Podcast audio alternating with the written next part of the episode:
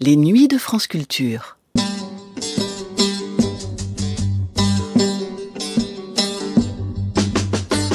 Dans l'imaginaire des habitants d'Istanbul, la place Taksim, sur la rive occidentale de la ville, occupe une place toute particulière. Place festive par excellence, place ouverte, place moderne au lieu de la vie nocturne, point de rencontre des artistes, des journalistes, des intellectuels. Taksim, c'est tout cela et c'est donc aussi, forcément, un lieu propice au grand rassemblement. On s'y retrouve depuis fort longtemps pour y célébrer la victoire d'un club de football ou pour protester, pour marquer son opposition aux politiques gouvernementales, quand le climat politique le permet, bien évidemment. Au printemps 2013, donc dix ans après l'arrivée au pouvoir d'un certain Recep Tayyip Erdogan, c'est du quartier de Taksim que part le premier grand mouvement de contestation du pouvoir islamo-conservateur. Mouvement d'ampleur, mouvement maté dans le sang, comme chacun s'en souvient. L'émission que vous allez entendre dans un instant a été réalisée en 1988, donc plusieurs décennies avant ces événements tragiques. Mais la fièvre contestataire de la célèbre place du centre d'Istanbul semble déjà y apparaître. Embarquement immédiat donc pour Taksim, place fiévreuse, quatrième volet d'une série de nuits magnétiques intitulée J'écoute Istanbul les yeux fermés par Franck Venaille et Bruno Sourcy. Première diffusion de cette émission sur France Culture le 8 juillet 1988.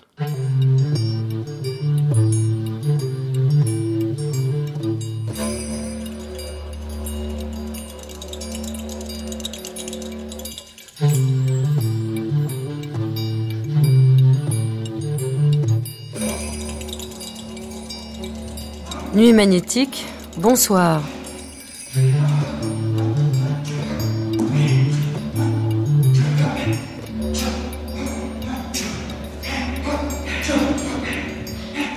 L'homme avait quitté la ville depuis longtemps.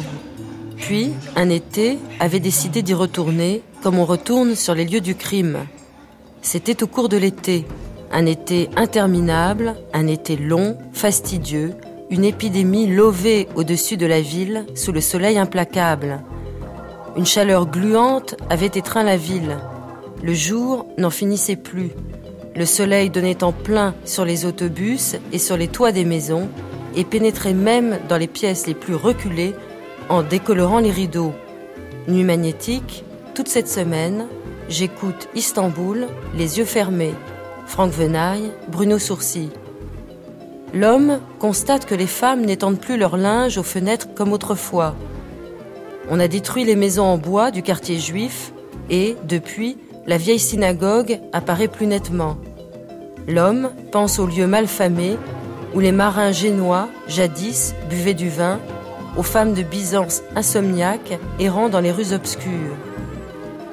L'homme était loin des autobus, des avenues goudronnées, éclairées au néon, des filles aux beaux yeux qui, le soir, peignaient leurs chevelures devant les miroirs des grands cafés. Aucune ombre ne s'abat sur l'eau sale de la corne d'or. Je sais très bien que nous resterons là, dit Nedim Gursel, dans un long été à Istanbul. Je sais très bien que nous resterons là, là, comme des fossiles au bord de l'eau trouble. Sur nous non plus, aucune ombre ne s'abat, une eau trouble, morte, un marais. Même le soleil d'été n'arrive pas à éclairer les sédiments au fond. La vase sur la grève gagne du terrain. L'Istanbul de Nedim Goursel est celui du retour, du retour après la torture, après la résistance, l'Istanbul des jeunes gens qui, comme un des personnages de ce roman, Franck vous en souvenez peut-être, portent nuit et jour des lunettes de soleil. Et au cœur de la nuit, il porte toujours ses lunettes de soleil et aux questions des gens intrigués qui lui demandent pourquoi il ne quitte jamais ses lunettes de soleil, il dit que toute lumière l'a trop fatigué. Alors est-ce que cet Istanbul-là, cet Istanbul du retour, est encore présente dans les mémoires de ces jeunes gens qui ont résisté? Certainement. Et puis d'ailleurs, ce soir, euh, nous allons entendre justement Nedim Gursel, qui nous parle d'un sujet que je, voulais, je ne souhaitais pas aborder pour diverses raisons, et puis auquel j'ai été confronté le premier soir en arrivant à Istanbul. C'est-à-dire qu'on est arrivé au moment où l'équipe de Galatasaray venait d'être euh, championne de Turquie de football.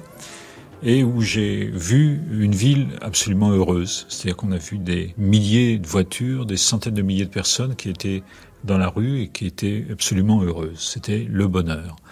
Et c'était notamment le bonheur place Taksim, une des places centrales de la ville.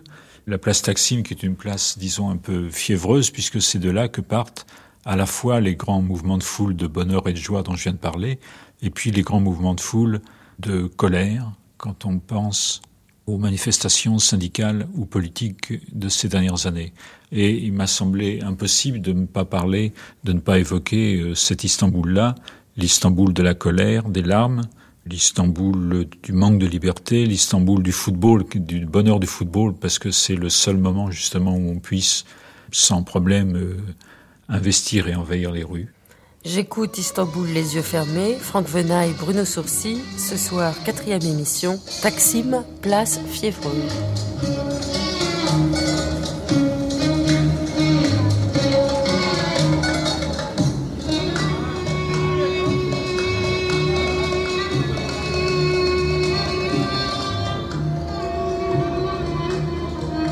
Durant les dernières années, en 76 et 80, nous avons eu beaucoup de problèmes. Ici en Turquie, des problèmes sociaux. Là, j'ai des souvenirs un peu tristes. Euh, par exemple, les grandes grèves, euh, l'occupation de mon usine, où j'ai dû aller demander aux ouvriers d'être plus calmes parce qu'il y avait une bataille entre les policiers et les ouvriers qui auraient causé beaucoup de malheurs de part et d'autre. Alors, je suis allé tout seul pour, pour essayer d'arrêter le combat et tout le monde était surpris de voir que j'ai été tout près dans une bataille pareille entre 3000 ouvriers et des centaines de soldats. Tout le monde croyait que je ne serais pas sorti vivant de, cette aventure-là, mais il y avait quelque chose qui m'avait poussé, qui m'avait poussé, je ne savais pas pourquoi je faisais cela, parce que je trouvais que c'était injuste de voir un policier aussi qui, qui, qui, n'a pas des salaires très importants en Turquie se battre avec un ouvrier aussi qui n'a pas des salaires importants. Donc, ils se battent pour, peut-être pour la même cause, parce que c'est moi le responsable. Alors, j'ai dit, si, si, vous avez un problème, c'est avec moi, pas avec eux.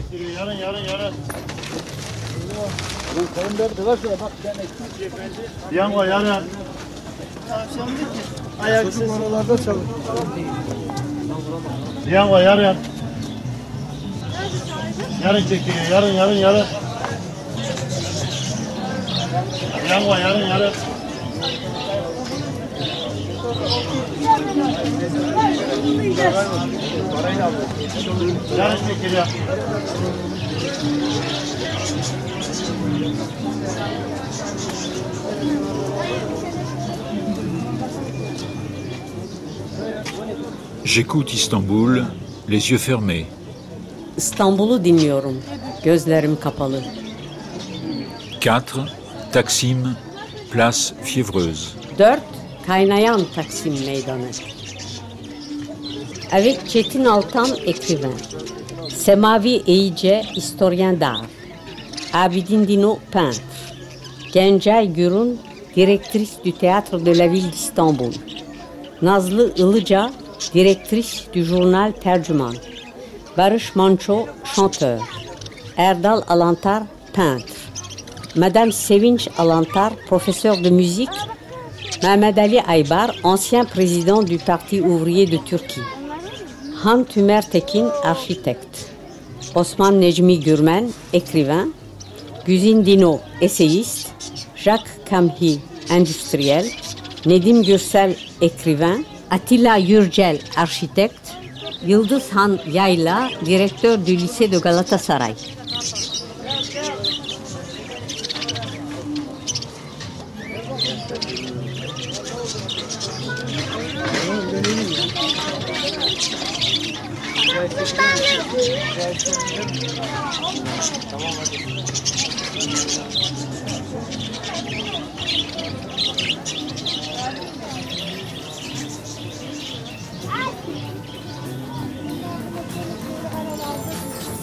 Evet buyurun. Menekşeler, menekşeler.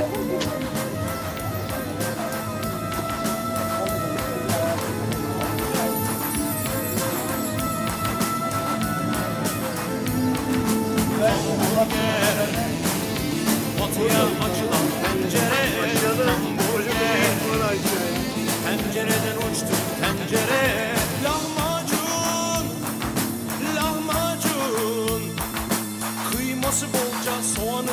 oldukça Neşelendikçe kahroldukça Hamburger Bu aşk fizik Eh bien, le titre, c'est l'art, l'art burger en bien turc, enfin l'art burger, c'est ça? Comment on dit en français? Hamburger, hamburger? Hamburger, comment on dit ça? Enfin, enfin, bref. Bon, hamburg, hamburger, hamburger c'est bien, hamburger, voilà. Barış Manço, chanteur. Et par contre, lahmacun, c'est un, c'est une sorte de pizza turque. Bon, lahmacun, euh, c'est, c'est une pizza qui, qui nous vient de, de l'Est à la frontière syrien-irakien. Euh, très apprécié, très, très prisé par là. Eh bien, un beau j'ai eu l'idée, si vous voulez, de faire une, une chanson euh, absolument ironique, voire même... euh, voilà, la folie, quoi. C'est Hamburger, un jour tombe amoureux de, de, de lahmacun, qui est le pizza turc. Finalement, ça, ça donne naissance à un petit bébé qui s'appelle Lah Burger. Enfin, ce sont les, je fais un petit jeu de mots, quoi. La moitié de lahmacun et la moitié de hamburger. Et bon, ben, évidemment, c'est, c'est, un, un morceau moitié rock, moitié oriental. C'est tellement mythique, c'est tel- tellement euh, cocasse, loufoque, un peu rocambolesque. L'histoire, l'histoire, ça, ça dépassait un peu, même les, les ça frôlait les limites de, de l'absurde. Bon, euh, le lendemain, ça a été interdit, si vous voulez, à la radio. Vous ne pouvez jamais écouter si, ni sous les ondes, ni à la télé, c'est, complètement interdit. Et bon, au fond, ici, je raconte, d'après moi, l'état actuel d'Istanbul.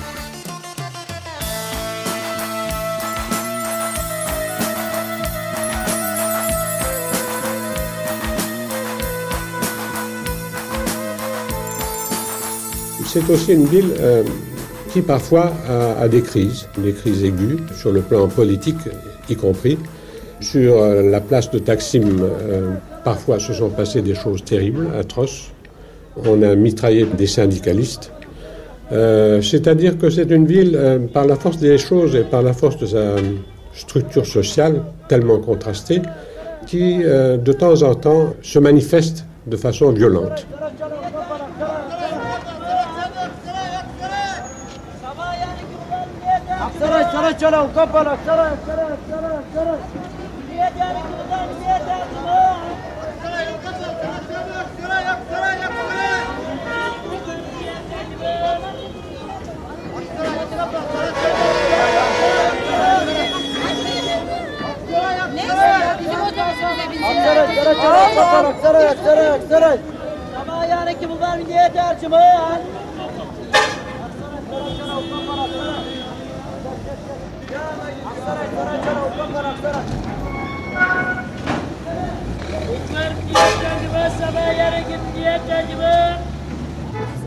Ça bouge, ça change. Durant ma jeunesse, Istanbul était une ville d'un million d'habitants à peu près, et maintenant c'est une ville de 6 millions, je crois, ou peut-être plus, je ne sais plus très bien. Abidin Dino. Et euh, alors, euh, qu'est-ce qui s'est passé? Qui sont ces gens si nombreux aujourd'hui? Ce n'est pas simplement la capacité de se multiplier des gens d'Istanbul, mais euh, des gens qui ont dû euh, venir à Istanbul euh, du fin fond de l'Anatolie. Alors, Il y a une, remarque euh, à faire que, tout le monde connaît euh, déjà, c'est que les bidonvilles sont dans la proportion de 50% euh, euh, omniprésents dans toutes les grandes villes de Turquie. Alors pourquoi ces bidonvilles? D'abord parce que, bon, il y a une démographie inévitable euh, qui va de soi, mais le, paysan turc, euh, très souvent, a dû quitter son village et ses petits lopins de terre. Pourquoi? Parce que la mécanisation à partir des années 50 de l'agriculture turque a fait que le petit paysan a été euh, obligé de, renoncer à, travailler euh, sous forme de métayage euh, avec les grands propriétaires. C'est bien qu'il a dû quitter son sol, sa, patrie, son sol natal, pour émigrer dans les grandes villes. Alors, pour, euh, le paysan turc, c'était évidemment une découverte de quelque chose d'absolument inimaginable. Euh, normalement, il, n'aurait jamais mis les pieds à Istanbul, euh, ce paysan, mais maintenant, il, y est, et, pour y rester. Alors, donc, la moitié de la ville, de la population, s'étage autour des grands quartiers, mais aussi tout le long du Bosphore sur les hauteurs. Alors là, il y a eu une, lutte épique sur le plan de l'implantation, euh, d'une implantation sauvage et non prévue par euh, les, économistes et les politiciens. Et, cela a donné d'ailleurs parfois des, quartiers euh, difficile à habiter certainement pour le paysan anatolien, mais en même temps, son génie de bâtisseur, qui, qui existe depuis des siècles, le paysan anatolien est un bâtisseur. Hum, C'est une image que l'on ne connaît pas trop, mais le, village anatolien est parfois très beau à voir, y compris du point de vue de l'architecture, selon la, région. Alors donc, ils ont bâti euh, à leur goût, à leur façon, euh, évidemment sans, un minimum d'hygiène et dans des conditions parfois dramatiques, puisque très souvent on a euh, abattu ces quartiers-là. Des bull- bulldozers sont arrivés et ont tout détruit, et puis ça a recommencé. Ça a été un travail de Sisyphe, une lutte incessante entre les bâtisseurs et les destructeurs. Alors pourquoi destructeurs? D'abord peut-être pour des raisons apparemment euh, euh, urbanistiques, euh, mais aussi parce qu'il y avait une lutte entre les, les- spéculateurs de grands terrains et le paysan pauvre. Alors il y a eu une espèce de, de lutte euh, qui a été admirablement décrite par une jeune femme, une jeune romancière, une jeune écrivain turc, qui est extrêmement connue aujourd'hui et qui euh, a, construit ses livres à partir de cette lutte entre euh, bâtisseurs de bidonvilles et destructeurs de bidonvilles. C'est vraiment une épopée.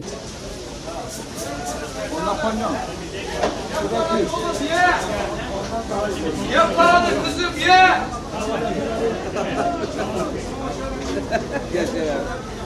Ye paralı kızım ye. 1500 diyorum 1500. 1500 diyorlar. Abi şahane vallahi bir taneyi ondan sonra al. Çatlasın düşmanlar be. Kaç kilo vereyim? 2 kilo 3 ver.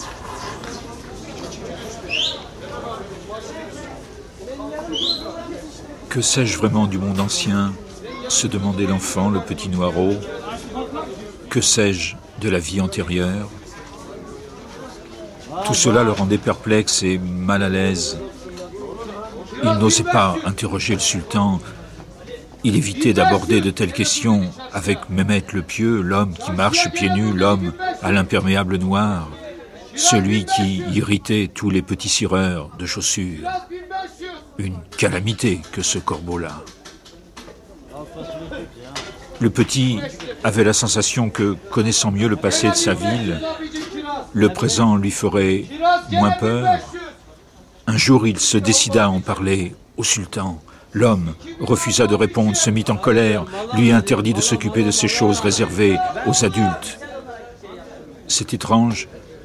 Ce fut la première fois que le petit Noirot vit cet homme prestigieux avec des larmes dans les yeux. Pas d'effusion lacrymale, dit Mehmet le Pieux, qui jetait des épines dorsales de poisson aux mouettes qui l'entouraient, faisait cercle. Ma garde d'honneur, dit-il. Puis il se leva, puis il serra sa ceinture, on devinait ses côtes, il disparut dans la ville, dans la ville qui ce matin-là prenait plaisir à se regarder dans le Bosphore. Qu'ai-je fait du temps ancien se demandait le sultan. Pourquoi les siècles m'ont-ils laissé, après tout, si peu de rides? Il savait qu'une sorte de fléau se répandait dans la ville depuis toujours, depuis les temps anciens, et l'on pouvait lui donner un nom, pauvreté. Enfin, pauvreté, je ne sais pas, les enfants mangent, nos enfants mangent, pensa-t-il. Mais il y avait de l'amertume dans son comportement ce matin-là. Il décida de s'enfermer dans un hammam, puis il changea d'idée. Il alla boire une tasse de thé, puis une autre, puis une autre. Il fit appeler le garçon d'étage, la femme de chambre, tout le monde se pressait autour de lui, tout le monde sentait que cet homme était insatisfait, qu'il allait se passer quelque chose de violent. J'ai terriblement peur, hurle l'enfant Ignolde, installé sur les épaules du prince Golo, son père, et qui épie les agissements de Mélisande. Je suis comme cet enfant, songea le sultan Venaille le Magnifique.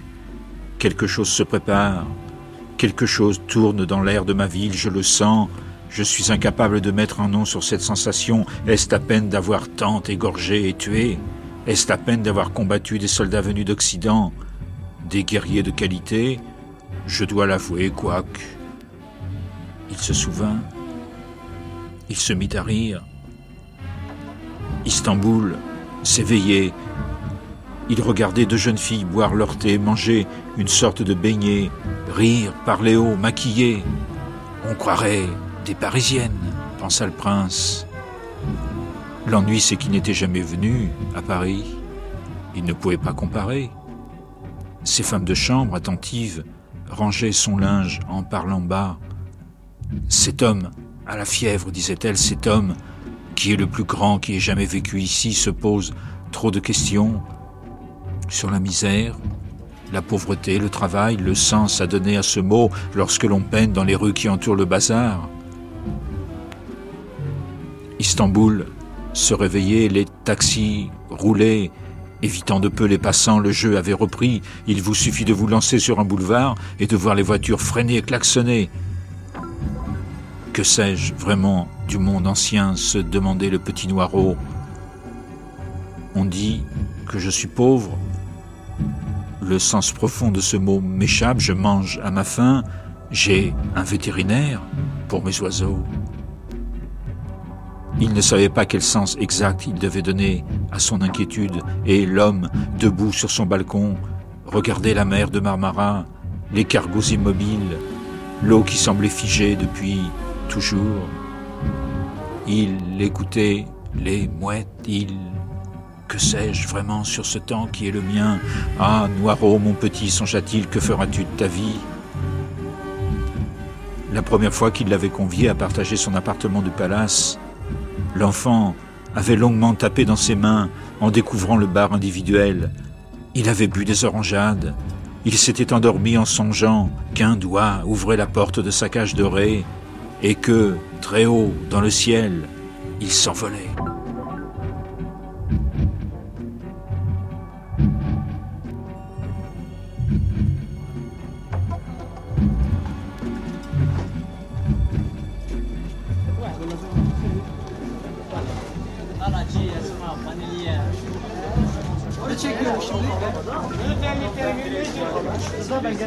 Mikrofonun Neşe, sende. Mikrofonu sana verdi al. Arabanın şeyini alayım. Süt Neşe de versin. Şimdi gidip orada bağlarsın önünde onu. Neşe de versin. Evet.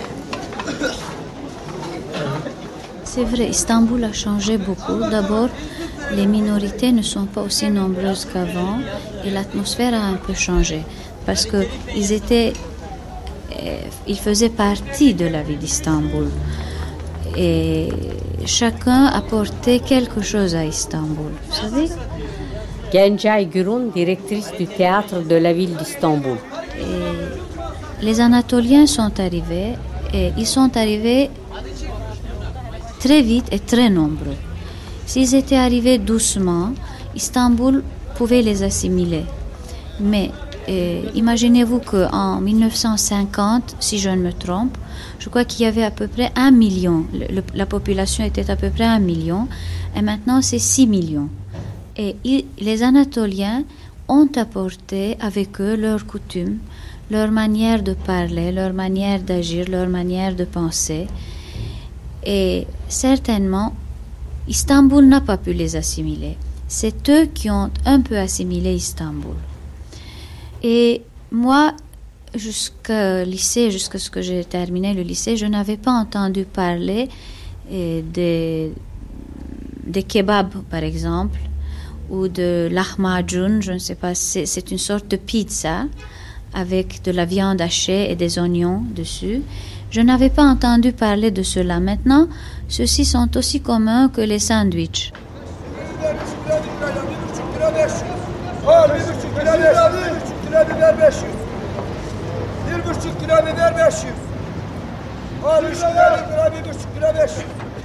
La ville est une espèce de, de succession d'étages. Il y a des superpositions de culture et, et de société, de niveau de vie. Euh, cela va d'un niveau extrêmement euh, luxueux, occidental, etc. Et puis ça descend petit à petit vers les bas-fonds de la ville, euh, avec tout ce que ça peut comporter, comme dans tous les ports du monde, de, de louche, de, mystérieux, de, de secret. Comme dans toutes les villes de la Méditerranée, il y a évidemment tout l'élément mafia, tout l'élément contrebande, tout l'élément drogue, etc. Et il y a un, quartier réservé, comme on dit, qui, n'est pas tellement réservé d'ailleurs, où il y a des, femmes qui, ressemblent aux Vénus néolithiques, c'est-à-dire d'un poids considérable, et, etc., etc.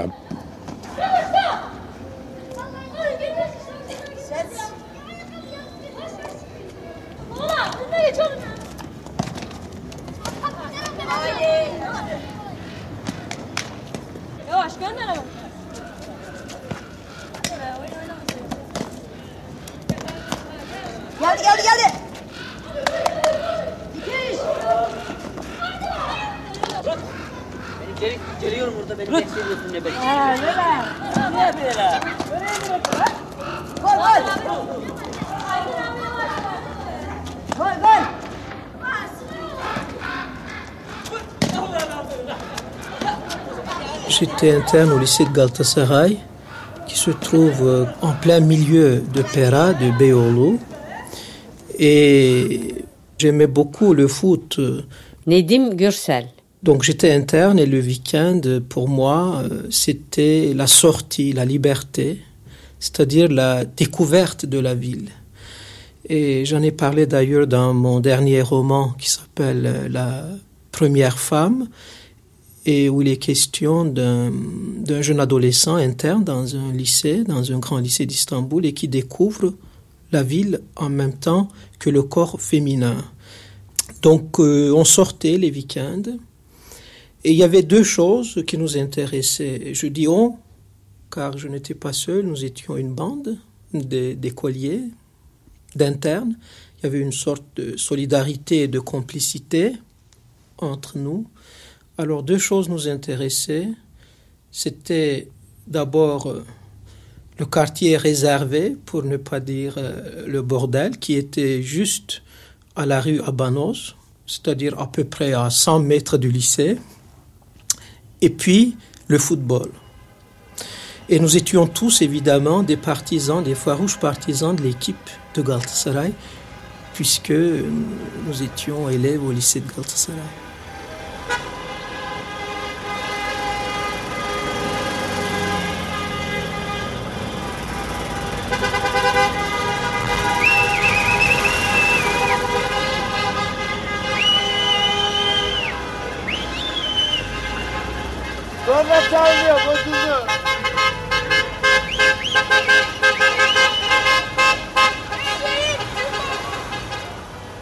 Il y avait donc deux quartiers réservés.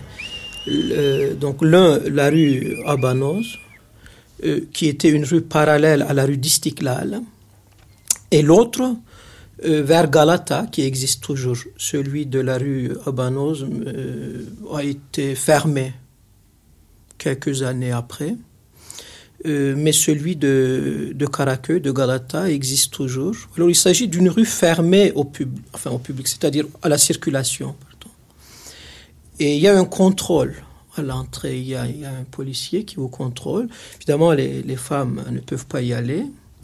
Et souvent, euh, parce qu'il en existe à peu près dans euh, toutes les villes anatoliennes, des, cette rue. Il s'agit d'une impasse, c'est-à-dire vous ne pouvez entrer que par, une, par un seul côté. Alors il y a donc des maisons qui sont dans un état assez lamentable et des femmes euh, à moitié nues qui attendent le client. Mais ce qui choque vraiment euh, euh, sont un adolescent de 16, de 17 ans qui n'a pas beaucoup le choix. En tout cas, c'était le cas de ma génération. Sont vers les années 60, 1960 ou 1965. Donc ce qui choque, c'est la foule. Une foule euh, masculine, irritée, et pour la plupart euh, n'ont pas le moyen d'entrer, mais ils sont là, ils regardent. Ce qui fait qu'il y a des, beaucoup de bousculades devant les, les maisons, euh, les gens veulent voir, etc.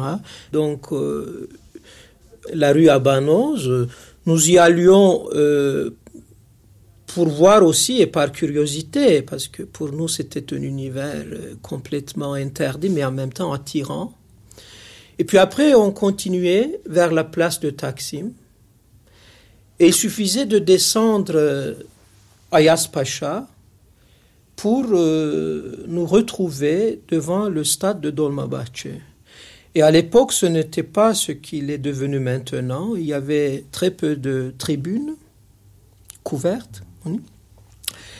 Et euh, avec euh, notre argent de poche, on avait juste la possibilité d'acheter des billets de Touhoulier, ça s'appelait, si je me souviens bien. C'est-à-dire, on voyait à peine les jambes des footballeurs. Il y avait, on n'avait pas les moyens de regarder le match dans des tribunes parce que le billet coûtait cher à l'époque, en tout cas pour nous, les internes. Alors, euh, mais nous avions des idoles. L'équipe de Galatasaray à l'époque euh, avait des joueurs de, de grande qualité. C'était nos idoles. Par exemple, Turgay, le gardien de but. Puis il y avait Metin Oktay, le fameux Metin Oktay, qui était gol kralı, c'est-à-dire euh, roi du, euh, du but. Et une fois rentré au lycée, on essayait de les imiter. Nous jouions au, au foot.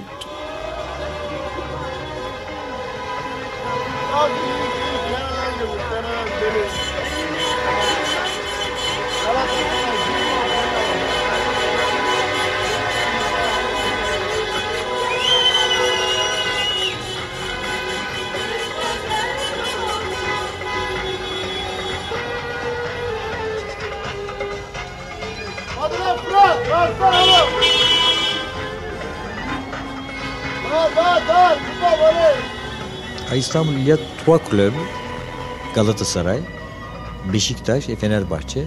Ce sont des clubs qui appartiennent, qui sont nés des quartiers d'Istanbul. Yıldız Han Yayla, directeur du lycée de Galatasaray. Par exemple, Galatasaray euh, est né au sein du lycée en 1905. Et les élèves de du lycée ont créé, ont fondé Galatasaray. Beşiktaş est un club, tout d'abord un club de gymnastique, et puis en 1925, on a commencé à s'occuper du, football aussi. Ça aussi, c'est un quartier près du Bosphore, disons, Beşiktaş. Et puis Fenerbahçe, c'est de l'autre côté d'Istanbul, en Anatolie, n'est-ce pas? Là aussi, il y a un quartier qui s'appelle Fenerbahçe, et d'où vient le nom euh, du club. Mais ce sont des clubs euh, qui appartiennent aux masses en Turquie, vous savez. Partout, il y a des, sympathisants de Galatasaray, de Fenerbahçe de Beşiktaş. Partout. Il y a aussi des clubs d'autres quartiers, d'autres villes même, mais partout il y a des Fenerbahçeli et des Beşiktaşlı, des Galatasaraylı.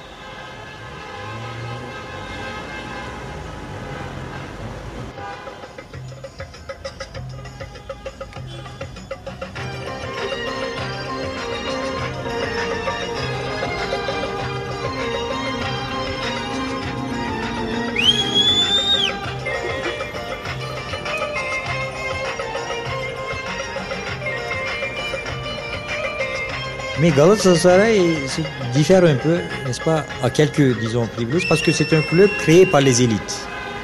Ce sont les élites, euh, ce sont les anciens du lycée, les élèves du lycée même, et les joueurs aussi étaient des élèves du lycée autrefois. Et maintenant, le club est devenu le, club, l'idole des masses en Turquie. Oh, il y a des ouvriers, des, des fonctionnaires, des élèves, des petits enfants même.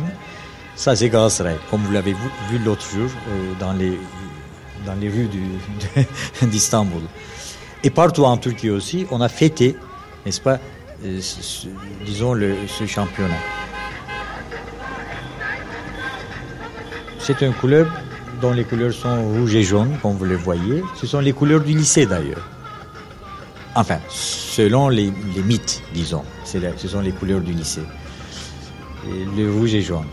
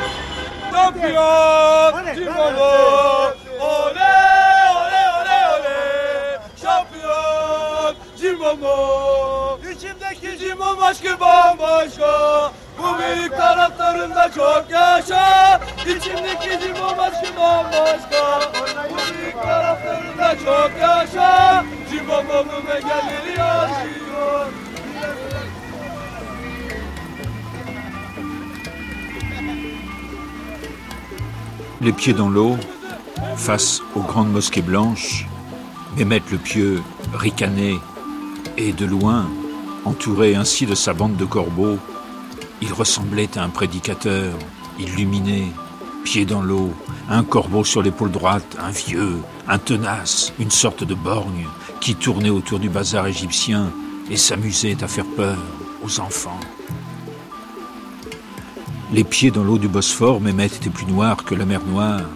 Mer Noire qui, dire les corbeaux, comme chacun le sait, est bleue.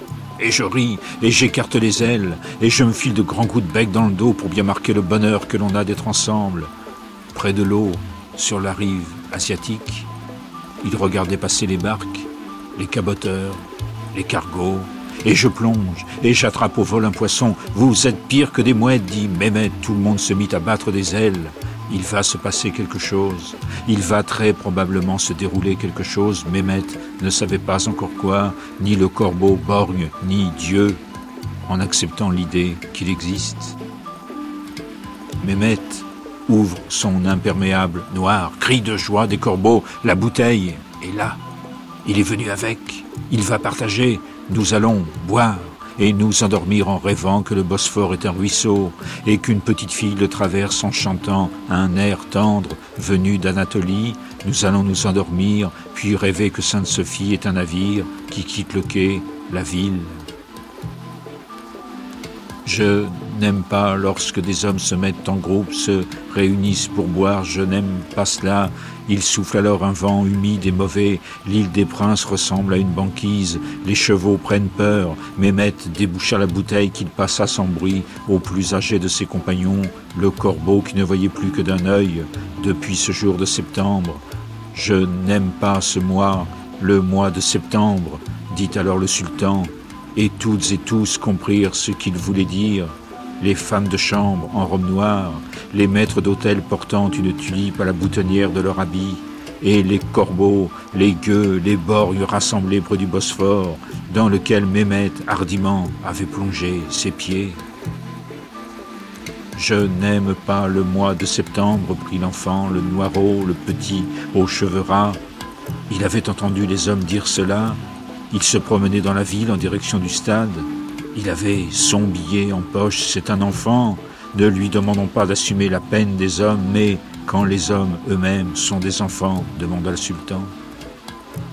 Il ne trouva pas immédiatement de réponse. Il eut froid. Il sentit un grand vide à son côté droit. Il sut qu'il était vieux et qu'un jour, lui aussi, rejoindrait les corbeaux du ciel.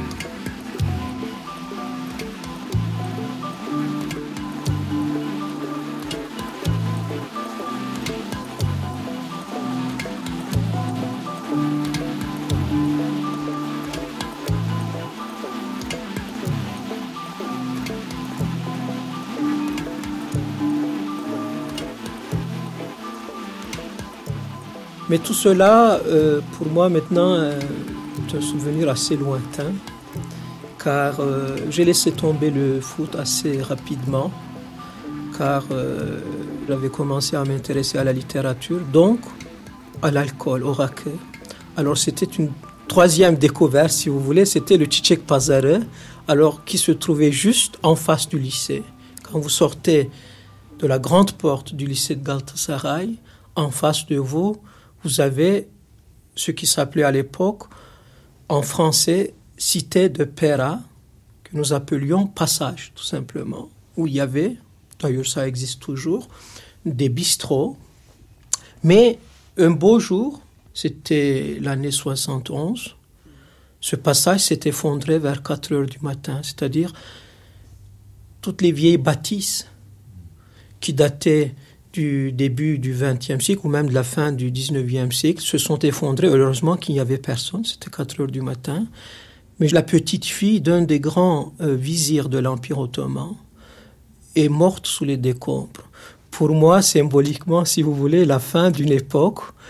Et ma troisième découverte, donc, c'était euh, l'alcool et le dialogue, euh, disons, entre guillemets, intellectuel au passage autour d'une table de raquet.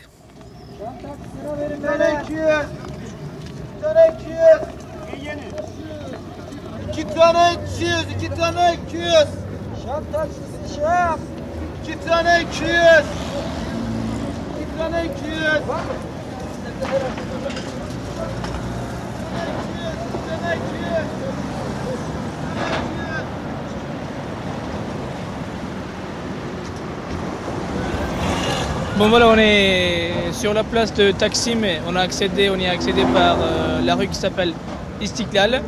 Déjà, juste euh, à l'entrée de la place de Taksim, on voit un marchand turc, disons, c'est un marchand d'une sorte de galette qui s'appelle simit en turc. Surtout, on mange pendant toute la journée, mais normalement, on aime bien manger euh, avec le thé et un peu de fromage à 5 heures. 5 heures, c'est une galette.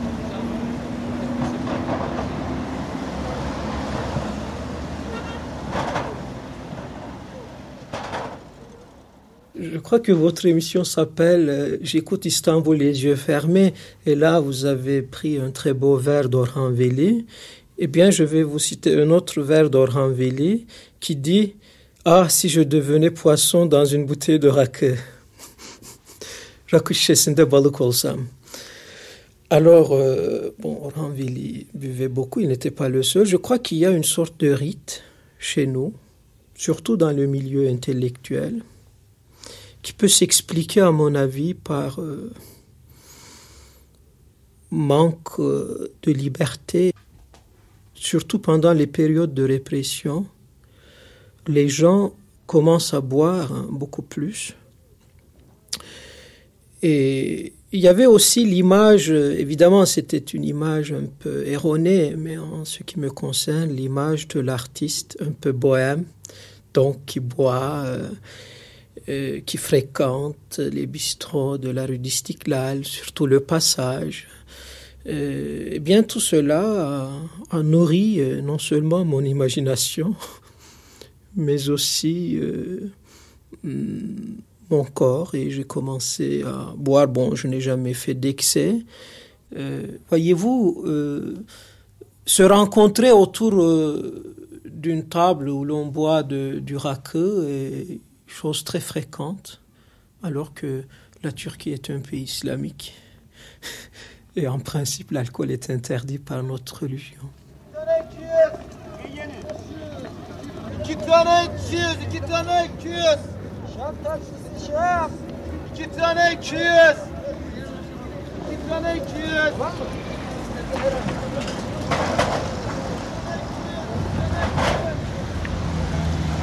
Et puis juste en face là, nous voyons il y a une statue.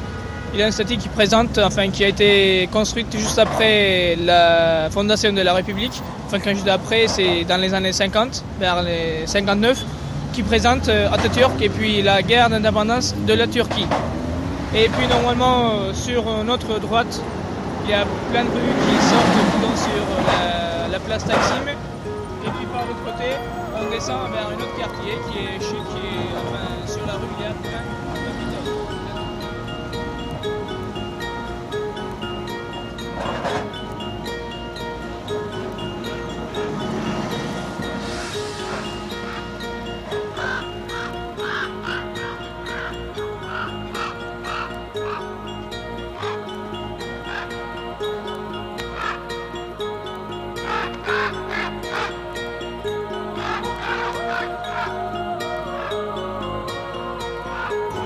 À vrai dire, n'est-ce pas, euh, le monument de Taksim représente la République. Mehmet Ali Aybar, ancien président du Parti ouvrier de Turquie. D'ailleurs, vous voyez, n'est-ce pas, il y a Atatürk, il y a Ismet Pacha, il y avait les autres Pachas, n'est-ce pas, et puis il y a des statues qui symbolisent le peuple, etc. Mais cela représente la République.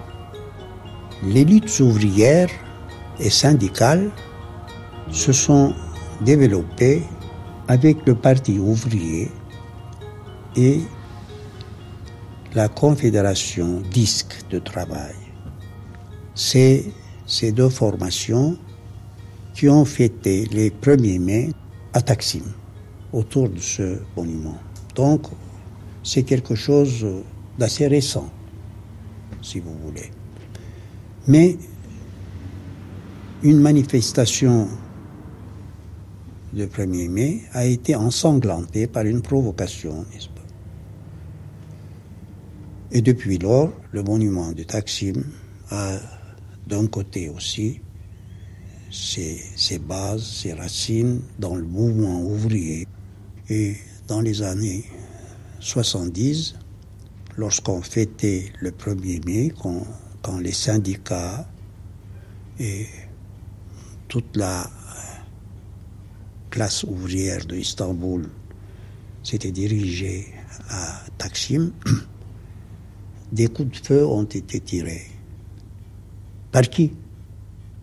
Donc de ce point de vue, la place de Taksim a un, une place à part dans le mouvement ouvrier de notre pays. C'est un lieu où l'on fête le 1er mai.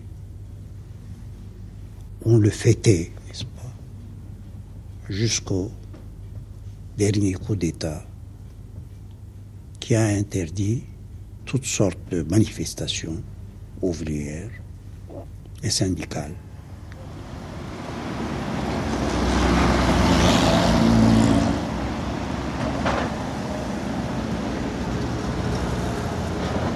Et puis on marche toujours.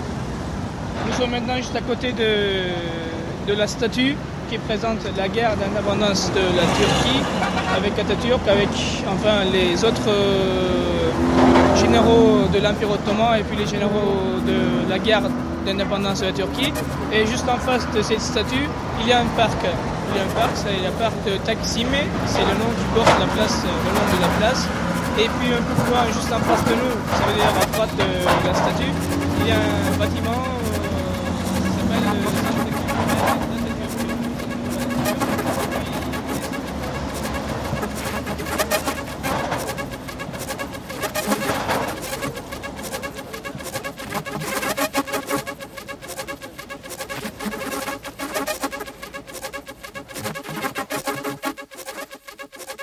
partir des années euh, 62, 63, avec la nouvelle constitution de 1960 qui a permis une liberté d'expression plus importante qu'auparavant, il y a eu la montée de la gauche, surtout avec la fondation du Parti ouvrier de Turquie.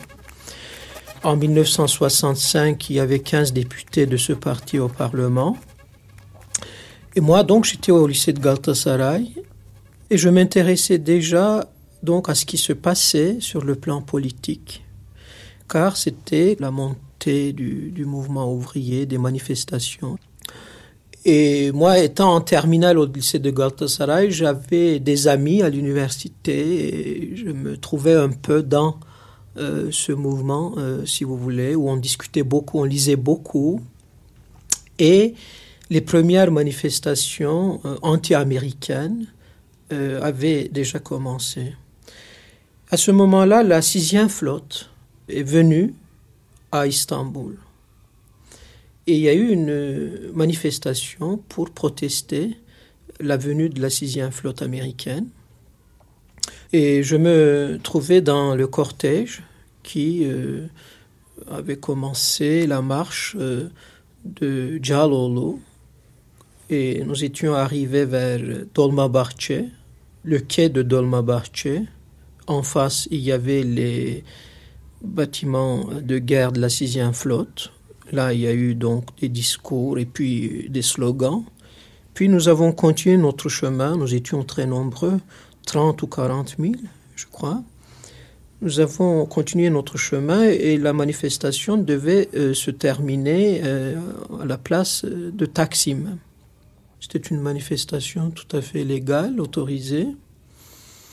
Et nous ne savions pas qu'une contre-manifestation a été organisée à la place de Taksim par euh, la droite conservatrice. Et quand nous sommes arrivés à la place de Taksim. Euh, j'étais euh, parmi les, étudiants qui se trouvaient en, tête du cortège. Et il y avait aussi beaucoup de, policiers, bien sûr, qui... Et j'ai vu tout d'un coup une foule. La place de Taksim était pleine à, craquer de, manifestants. nous avons tout de suite vu qu'il ne s'agissait pas euh, des gens qui nous avaient devancés, mais qui étaient là et qui nous attendaient et qui faisait pression donc sur euh, le, la barricade des policiers. J'ai eu très peur tout d'un coup, mais il n'y avait rien à faire. Et ils ont commencé à nous attaquer devant les yeux de la police. Il y a eu deux morts. Et depuis donc, euh, cette journée s'appelle Dimanche euh, ensanglanté. Et le lendemain, en lisant les journaux, je me suis aperçu qu'il s'agissait d'une attaque euh, de la droite tout à fait organisée et en partie tolérée par la police. C'était le premier choc de ma génération.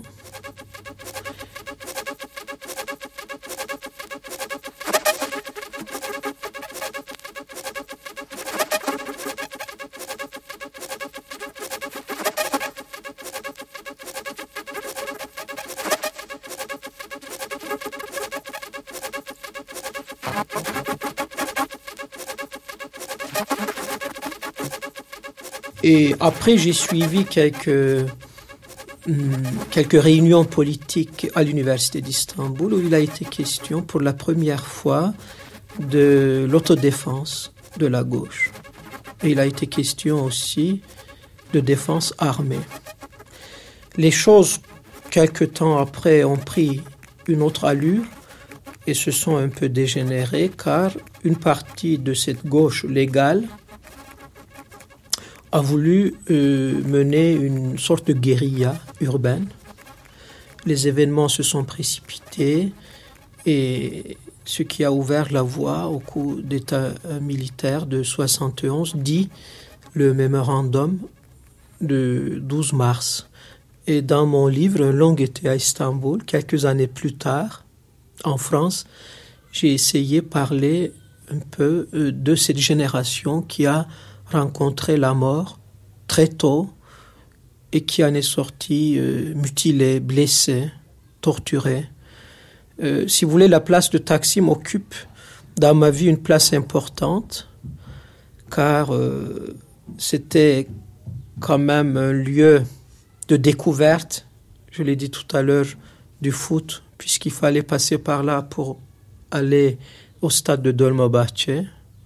C'était nos promenades du week-end, car euh, la rue d'Istiklal à l'époque était la principale rue de, de où les jeunes filles pouvaient circuler librement.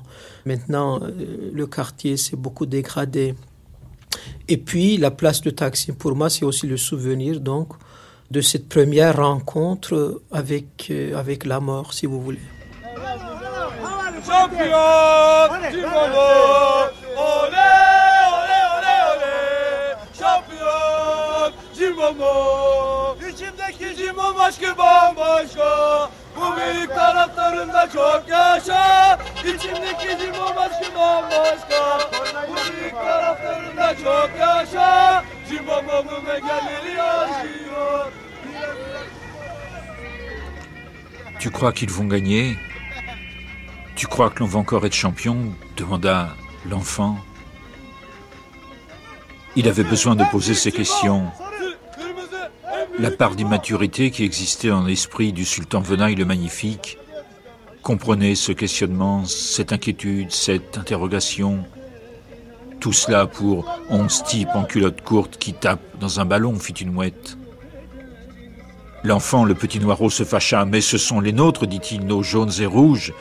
Il cria, il chanta, il devint écarlate, ils croisèrent des gens qui, par milliers, par dizaines de milliers, allaient, se rendaient au stade. Plus tard, ils furent pris dans une sorte de mouvance, de marée, de centaines de milliers d'hommes et de femmes qui hurlaient, qui chantaient, brandissant drapeaux rouges et jaunes, étendards rouges et jaunes. Si je vis vieux, toujours je me souviendrai de cette nuit, songea l'enfant. Là, fier Istanbul fêtait ses héros, et le sultan magnifique était là, dans une voiture, accompagnant le petit, qui avait ouvert la vitre et crié Jim boum boum comme il criait, comme j'aimais la voix de la jeunesse, et comme il était bon de voir que la ville avait pris son visage heureux.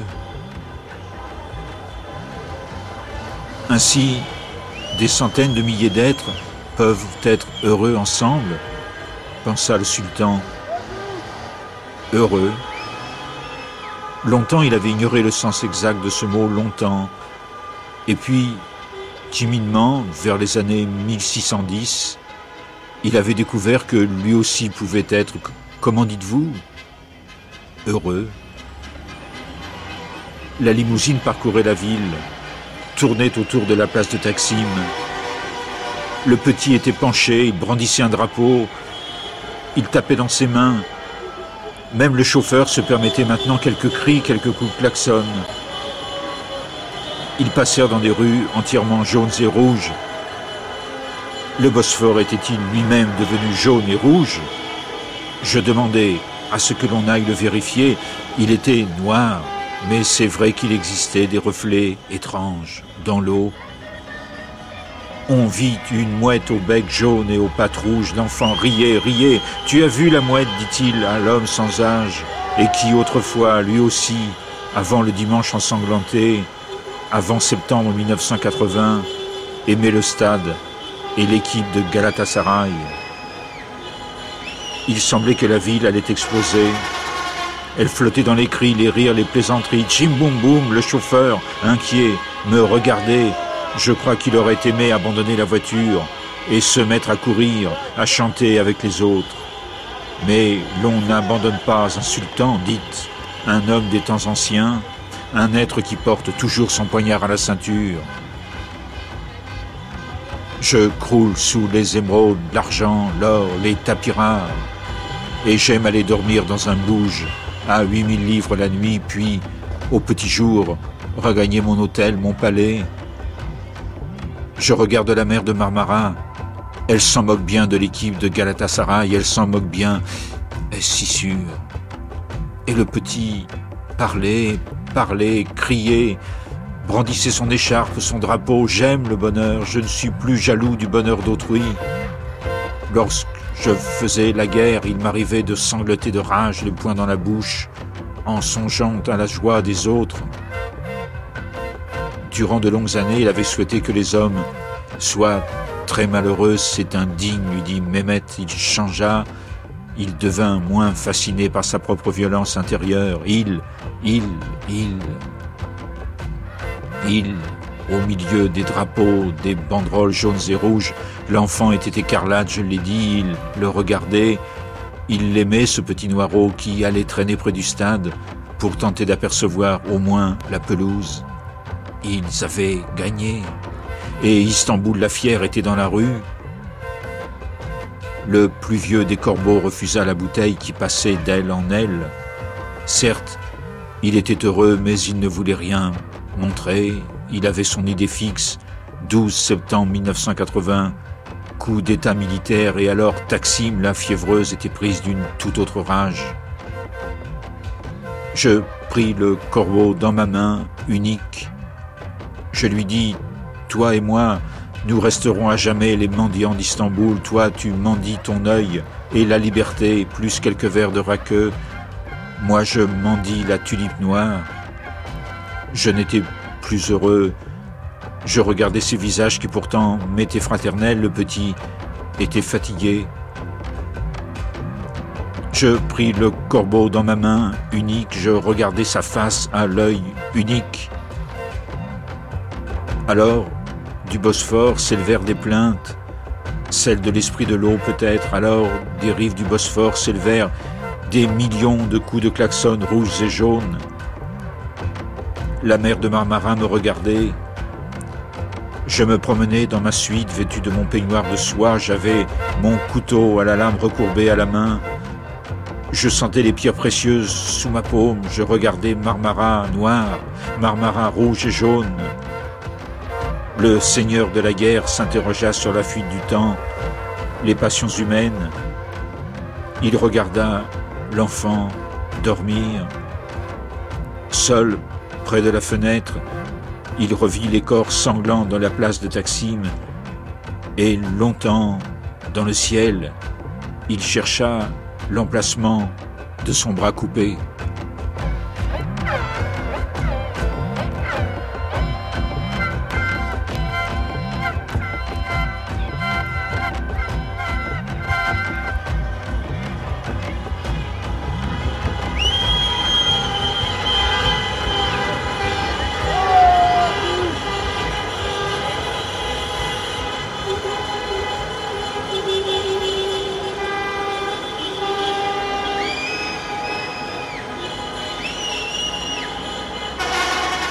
Normalement, les grandes manifestations à Istanbul se passaient toujours sur la place de Taksim où nous nous trouvons maintenant. Et puis la dernière fois, normalement, comme partout au monde, le 1er mai, le 1er mai c'est la fête des ouvriers, c'est la fête, c'est une fête qui se passait et les ouvriers toujours, ils, organisaient une manifestation ici.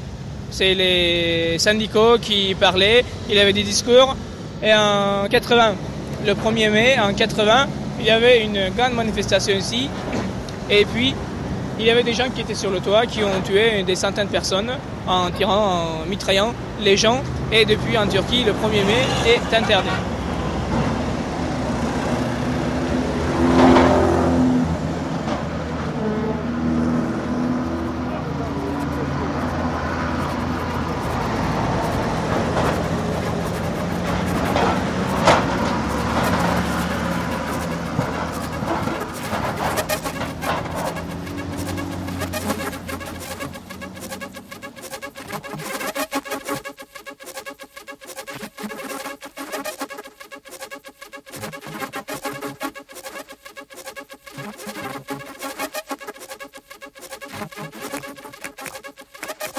Cette année, le Parti social-démocrate a organisé un rassemblement dans son local.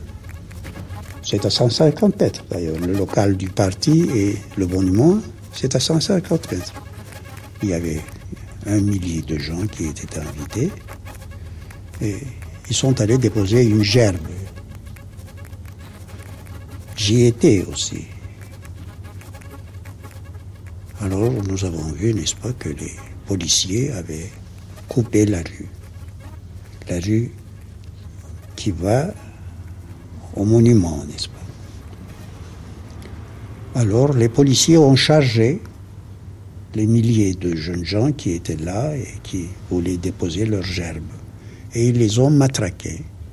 Et cela a duré aussi dans les petites ruelles le matraquage a duré aussi dans les, petites ruelles. Je crois que c'était une provocation du gouvernement. Pourquoi? Il n'y a pas de raison. Ah, il y a une raison. Une raison politique, n'est-ce pas? Özal, le gouvernement, voulait dire par là, voyez-vous, c'est toujours les fortes têtes, là, la gauche que le 12 septembre a maté depuis huit ans, qui relève la tête, n'est-ce pas, qui profite de l'occasion, et la police, heureusement, n'est-ce pas, a pris ses mesures, ses mesures, et il a maté cette démonstration de la gauche. Le Parti social-démocrate est un parti social-démocrate, tout simplement. Et là, il y avait un millier de jeunes gens qui appartenaient à ce parti Et il y avait quelques invités dont je faisais partie, n'est-ce pas? Donc ce n'était pas une démonstration de gauche, de la gauche. Mais euh, Özal voulait s'en servir pour rappeler, comme le rappelle à toute occasion le président de la République, Evren Pacha, n'est-ce pas? Il ne faut pas oublier, il ne faut pas oublier l'avant du 12 septembre, n'est-ce pas? Avant 12 septembre, il ne faut pas l'oublier. Nous, ne l'oublions pas. Moi, en, en ce moment, je ne l'oubliais pas et je ne l'oublierai pas. Je n'oublierai pas ce que c'est que ce 12 septembre. C'est une mainmise brutale sur l'évolution démocratique de notre pays.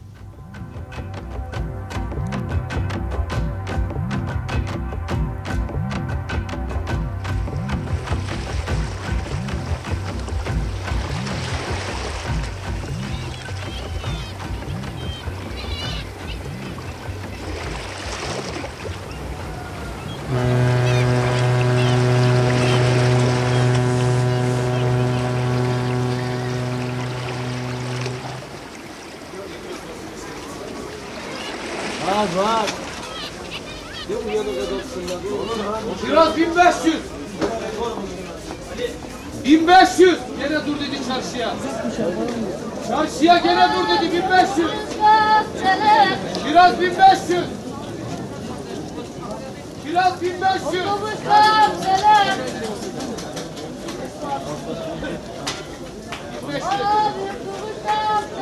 Gene 1500 abicim kiraz. Ne kadar? Biraz gene bir beş gün. Kavuşkan, selam. İki bin alma abicim. İki bin alma abicim. Parayı diyorum, mala ver diyorum. Mala, mala, mala. İki bin alma ben, olur. Ben olarak gideceğim. Şey Bana göre demedim mi? Herkes yesin abi. Tamam,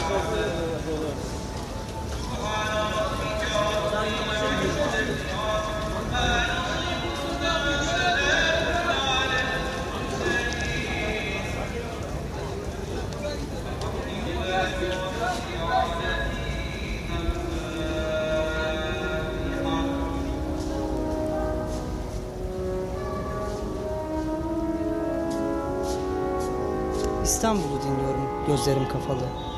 Önce hafiften bir rüzgar esiyor. Yavaş yavaş sallanıyor yapraklar ağaçlarda. Uzaklarda, çok uzaklarda sucuların hiç dinmeyen çıngırakları. İstanbul'u dinliyorum gözlerim kapalı. Önce hafiften bir rüzgar esiyor. Yavaş yavaş sallanıyor yapraklar ağaçlarda. Uzaklarda, çok uzaklarda. Les yeux fermés, j'écoute Istanbul. Une fine brise souffle. Sur les arbres frissonnent les feuilles doucement, loin, très loin. Ben Tintent les sonnailles interminables des limonadiers. J'écoute Istanbul, les yeux fermés. ben. Les yeux fermés, j'écoute Istanbul. Des oiseaux passent, se rassemblent sur les hauteurs. Les pêcheurs retirent les filets des madragues. Les pieds d'une femme effleurent l'eau. J'écoute Istanbul, les yeux fermés. J'écoute Istanbul, les yeux fermés, le grand bazar, si frais. Mahmoud Pacha recoule le temps. Des pigeons plein les cours des mosquées. On entend les coups de marteau des dockers. Et par ce beau temps de printemps, de la sueur dans l'air, j'écoute Istanbul, les yeux fermés. J'écoute Istanbul, les yeux fermés. Une putain traverse la rue, fuse gros mots, dictons, chansons populaires. Soudain de ses mains tombe quelque chose. Ce doit être une rose. Les yeux fermés, j'écoute Istanbul. J'écoute Istanbul, les yeux fermés. Sur les flancs sautille un oiseau. N'est-ce pas que ton front est chaud? Je le sais. N'est-ce pas que tes lèvres sont humides? Je le sais. Une lune blanche apparaît derrière les pistachiers. Je le sens à travers les battements de ton cœur. J'écoute Istanbul, les yeux clos.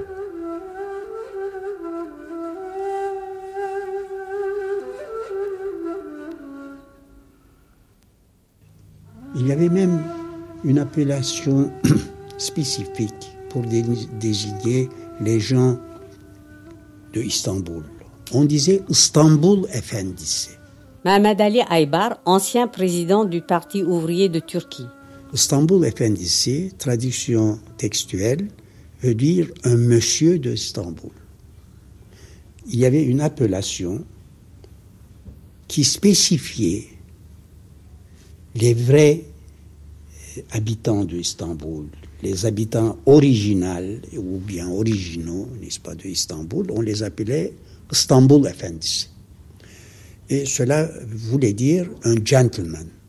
Istanbul Efendisi voulait dire, dans la langue turque, n'est-ce pas, un monsieur. Istanbul Efendisi, ou bien Istanbul Han Efendisi, une dame de Istanbul, n'existe plus. S'il y en a, ça se compte sur les doigts des deux mains. Et puis, quelques années plus tard, il n'y aura plus de Istanbul Efendisi. Ce sera une appellation qui appartiendra à l'histoire.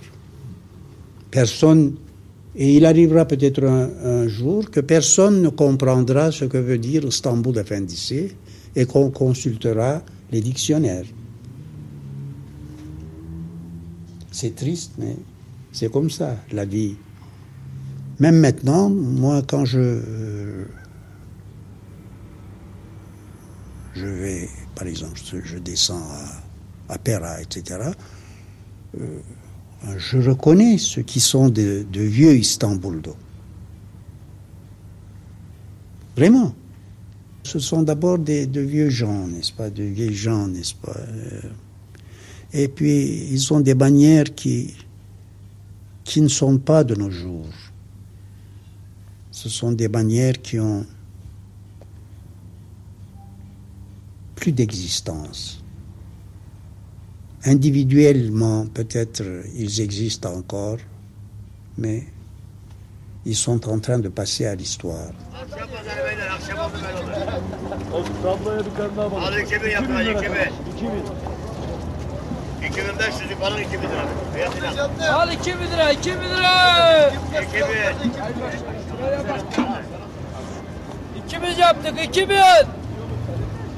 Al 2000 lira, 2000 lira. 2000 yaptık, 2000. Akşam pazarı 2000 lira, 2000. 2500 para 2000 lira. 2000 abi, 2000. Belki bak abi. Que faisons-nous de nos existences demanda le plus vieux des corbeaux. Et où se trouve la tulipe noire? Les autres écoutaient, la bouteille maintenant vide, près des pattes. Que faisons-nous de notre vie? Je ne le sais pas. Il fait nuit désormais sur Istanbul. Galatasaray est champion. Je suis dans ma chambre torride. Je regarde le ciel.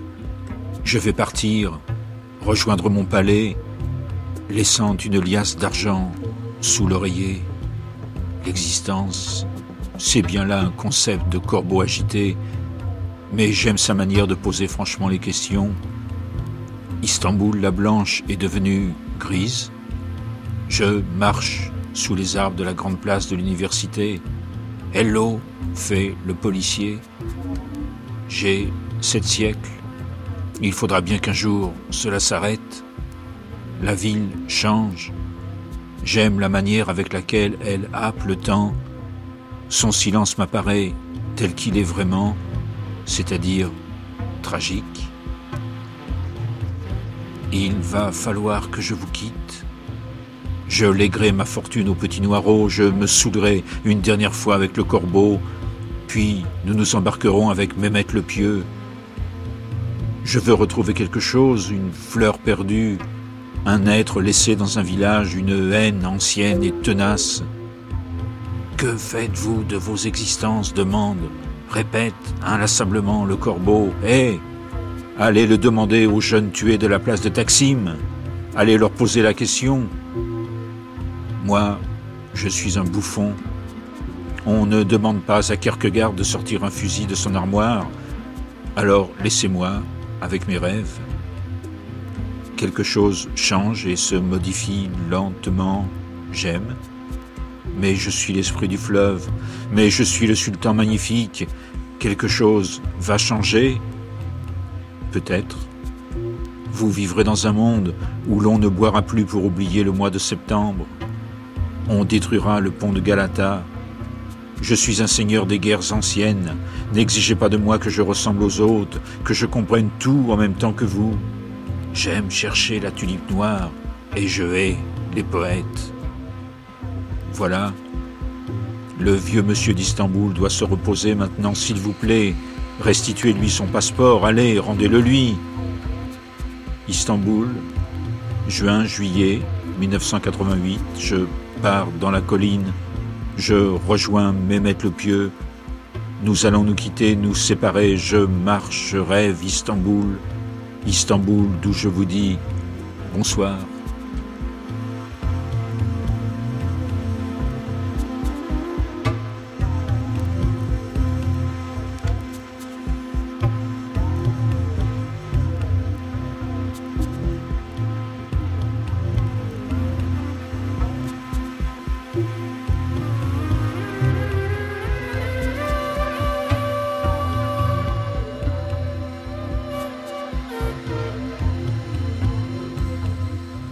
J'écoute Istanbul les yeux fermés. İstanbul'u dinliyorum. Gözlerim kapalı. 4. Taksim Place Fiévreuse. 4. Kaynayan Taksim Meydanı. Avec Çetin Altan, écrivain. Semavi Eyice, historien d'art. Abidin Dino, peintre. Gencay Gürun, directrice du théâtre de la ville d'Istanbul. Nazlı Ilıca, directrice du journal Tercüman. Barış Manço, chanteur. Erdal Alantar, peintre. Madame Sevinç Alantar, professeur de musique. Mehmet Ali Aybar, ancien président du Parti ouvrier de Turquie. Han Tümer Tekin, architecte. Osman Necmi Gürmen, écrivain. Güzin Dino, essayiste. Jacques Kamhi, industriel. Nedim Gürsel, écrivain. Attila Yurcel, architecte. Yıldız Han Yayla, directeur du lycée de Galatasaray.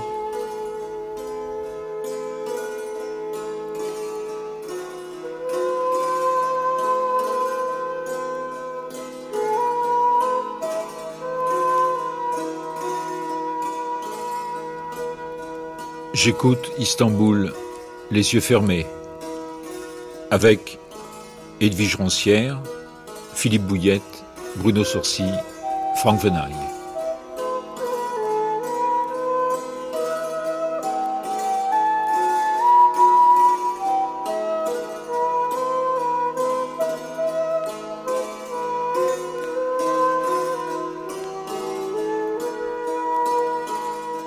Cette émission a été diffusée pour la première fois sur France Culture le 8 juillet 1988.